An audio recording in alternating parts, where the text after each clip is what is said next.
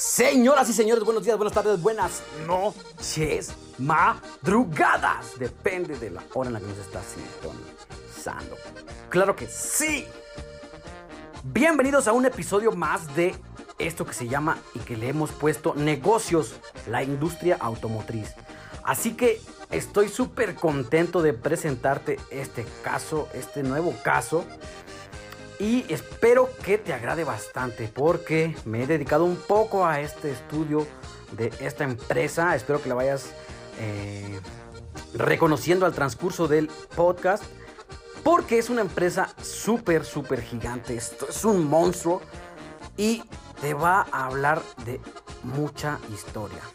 Así que yo quiero comenzar a partir de ahora, pero no sin antes darte las gracias por este apoyo, por esta motivación que me brindas, porque si no fuera por ti, la verdad que no tendríamos caso de estar haciendo estos podcasts, estos episodios, pero mil, mil, mil gracias. Gracias por seguirme en todas las redes sociales, en Facebook, en Instagram, en YouTube. Ya saben que estamos ahí tratando de mejorarnos cada día, tanto tú como yo como persona. Yo soy Nuez Jiménez, te saludo desde ahorita y ahora sí vámonos con el episodio.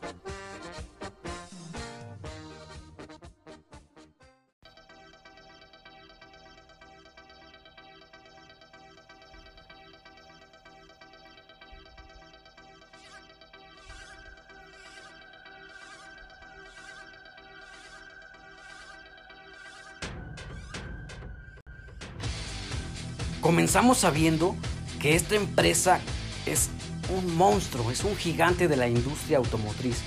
Desde sus adquisiciones en las otras marcas, por ejemplo, tiene a Bugatti en Francia, tiene a Lamborghini en Italia, Bentley en Reino Unido y a lo mejor te va a sonar más Audi en Alemania.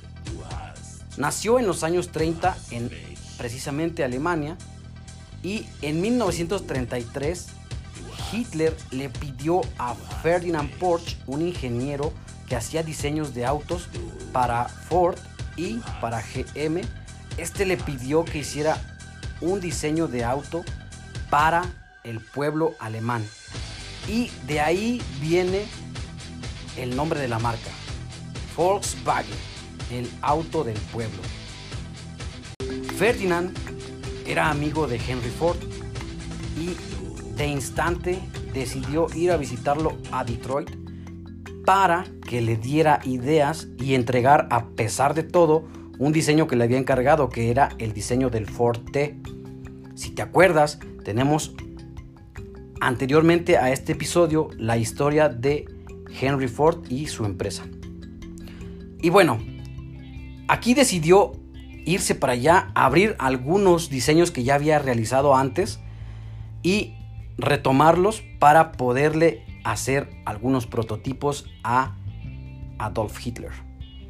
En ellos les llamó los tipos 60, pero les faltaba diseñar el motor, que éste tuviera aptas condiciones para manejarlo en Alemania, porque en épocas de invierno los motores podían congelarse y que tuviera un sistema de tracción mejor para la nieve, para que no se estancara etcétera.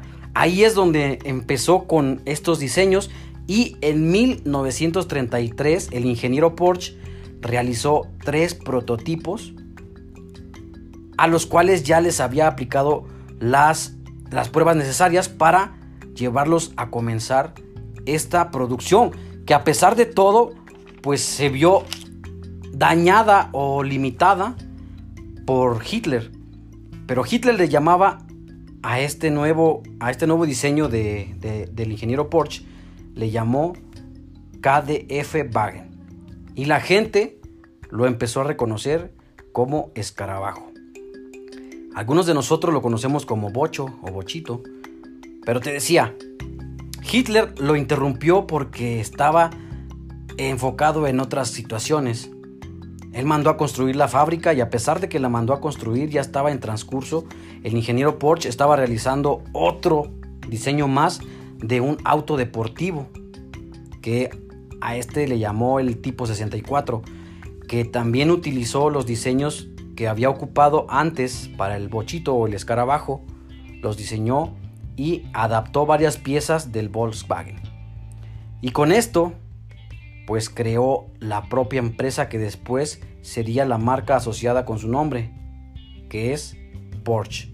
Ya tenemos estas dos marcas mencionadas, Volkswagen y Porsche, pero a pesar de esos sueños del ingeniero Porsche de tener el deportivo mundialmente conocido y el auto sedán también mundialmente conocido, estaba interrumpido esto porque en este tiempo, en 1939, eh, los, este Adolf Hitler mandó atacar a Polonia y entonces todo, todo se vino abajo.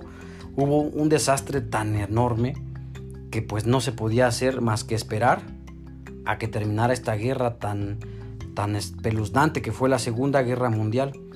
Porque ya tenían pedidos, ya había miles de pedidos ante este, este bochito que era la sensación del momento, pues era ahorrador, era todo. Y tenían pedidos, pero por la Segunda, la segunda Guerra Mundial tuvieron que interrumpir esta producción. Así que terminando la, la Segunda Guerra Mundial para 1945, eh, ya, que se, ya que se dio decretada o finalizada, Alemania quedó hecha ruinas, no se podía ni siquiera caminar, no podía haberse nada y la fabricación del Volkswagen estaba pues parada, estaba en alto total. Así que la empresa y la fábrica pues también estaban destruidas a tal grado de que pues decidieron de esos mismos escombros armarla para poder hacer una producción mínima y poder empezar a hacer sus costes y recuperar pues todo lo perdido. Así que pues reconstruyeron todas las instalaciones, le hicieron pues ahí un poquito de esto, un poquito de aquello en las construcciones para que hubiera una empresa que tuviera las condiciones aptas, viables para trabajar para sus empleados y después de que se logró este término de la, de la fábrica, pues comenzaron a tener pedidos. Y el pedido inicial fue de 20 mil unidades. Así es, 20 mil unidades que con esto pues decidieron que era un negocio muy rentable y comenzaron a mejorar el diseño a lo que se iba a más. Dijeron, ¿saben qué? Vamos a nada más a diseñar un automóvil. Solamente uno nos vamos a enfocar en él pero cada mejora que nos sugieran la vamos a estar este, aplicando. Así es como se realizó la primera venta de lo que actualmente se conoce como el bocho, el bochito eh, o escarabajo. Pero no siempre fue tan genial. Tuvieron que empezar desde abajo a diseñar mejoras, a aprender de todo lo que tenían para que cuando ya estuvieran en el mercado esto fuera a lograrse muchísimo más. ¿Por qué? Porque para 1953 lograron una exportación a 186 países. Ya estaban en 186 países, ya estaban posicionados y tenían esto que se llama la bochomanía. Con estas mejoras que fueron aprendiendo y adquiriendo al pesar del tiempo, pues otras marcas fueron metiéndose también tratando de competir y el bocho estaba posicionado de una forma que cuando estaban los comerciales decía que ellos no tenían radiador, que si querías comprar un automóvil sin radiador, esa era la mejor opción, que si también querías ahorrar gasolina a lo máximo, esa era la mejor opción y hasta llegaron a, a mejorar los neumáticos. Entonces aquí es donde ellos empezaron a posicionarse más arriba de todo lo que pues ya tenían. Con decirte que le quisieron vender la marca Volkswagen a, al, este, al ingeniero Henry Ford, pero pues esta empresa les dijo que no, porque pues no iban a llegar nunca a los talones. Y bueno, pues ellos siguieron con el sueño, siguieron construyendo sus bochitos y en 1950 ya había cambiado el dueño o al menos el presidente de la marca Volkswagen, que era Northoff. Este dichoso Northoff sacó un modelo muy diferente pero nuevo, que era de la marca, y tú también lo vas a conocer porque era una furgoneta versátil que podía cargar prácticamente cualquier cosa. Tuvo un gran éxito en el mundo y a este se le llamaban, se le llamaban combis, lo conocemos como combis, si te acuerdas. Bueno, pues se hicieron tan populares en los, entre los surfistas y los hippies de la, época y además que era una, una furgoneta también súper económica. Todo mundo la amaba y hasta la fecha existe gente que la ama, que la ve como un ícono en su adolescencia y como un negocio. Al paso del tiempo, Volkswagen adquirió Audi y con esta unión nace el Passat, puesto que aquí ya podían compartir todos los equipamientos y querían sacar un coche exitoso tal cual que le ganara al escarabajo, al bochito, pero no lo lograban. Entonces el bochito seguía con la sensación del momento, él levantaba cambios y la gente que adquiría los bochitos le hacían ajustes, le hacían cambios, lo descapotaban, le metían, le hacían lo que quisieran. Y es ahí cuando nace el buggy de playa, que fue también adaptado posteriormente al nuevo deporte que se creó, que eran las carreras todoterreno donde se atrayeron después infinidad de coches para competir contra los bochitos. Así que ya sabrás que esto se volvió una sensación y actualmente hacen carreras de bochitos espectaculares que son una forma de ver diferente las carreras. Pero bueno, al final de los años 70, Volkswagen decidió que el Golf ya había superado al bochito y entonces lo decidió sustituir.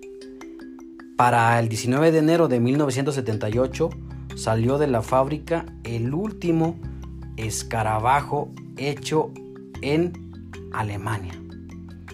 Pero esto no, no quería decir que en otras partes no lo hicieran. Así es como en México, que aquí en México producían cerca de 40 mil bochos al año, existía una cultura tan grande de los bochos que se ocupaba entre lo que era la policía, coche de policía, taxi, furgoneta de reparto, ambulancia y vehículo familiar. Por todo México se veía el bochito. Si te acordarás que todavía hasta ahora, hasta el momento, existen estas bochomanías. Pero en el 2003 deciden dar por terminada su fabricación el 30 de julio con una despedida agridulce. Flores, mariachi y miles de aplausos despidieron al último sedán del mundo. Yo sé bien que estoy afuera, pero el día que yo me muera, sé que tendrá...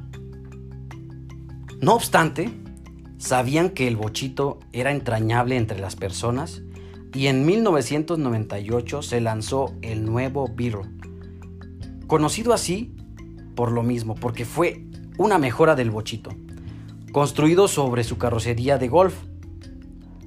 Este, este modelo atrajo a los jóvenes, a la gente que extrañaba al bochito y fue un impacto sensacional porque estaba siéndose utilizado mucho mejor en las carreras de todo terreno, porque ya tenía una versión descapotable, ya era mejor a su potencia, era ilimitada, casi casi era la mejor, competía con carros de carreras y fue por eso que lo llevaron a las de todo terreno. Y pues bueno, Volkswagen fue el motor que sacó literalmente a Alemania después de la Segunda Guerra Mundial cautivó los corazones y mentes de todo el mundo con estos coches. Estos coches causaban alegría, causaban mucha, mucho entusiasmo a toda persona que los veía. Todo esto fue gracias al ingenio de dos personas, el ingeniero Ferdinand Porsche y el mandato de Adolf Hitler. Y así es como la historia del Volkswagen se creó. Actualmente tienen empresas en todo el mundo y se siguen construyendo vehículos de gran, gran calidad. Esto implica bastante ritmo de trabajo, pero también de historia. Espero que te haya gustado. Si te ha gustado, recuerda compartir y no olvides darnos un comentario si te agradó, qué más le agregarías a esta historia, qué me faltó decir, qué no te gustó, qué sí te gustó. Y estamos en contacto. Esto fue todo por hoy, así que nos vemos hasta la próxima. Sale, bye, chido, one.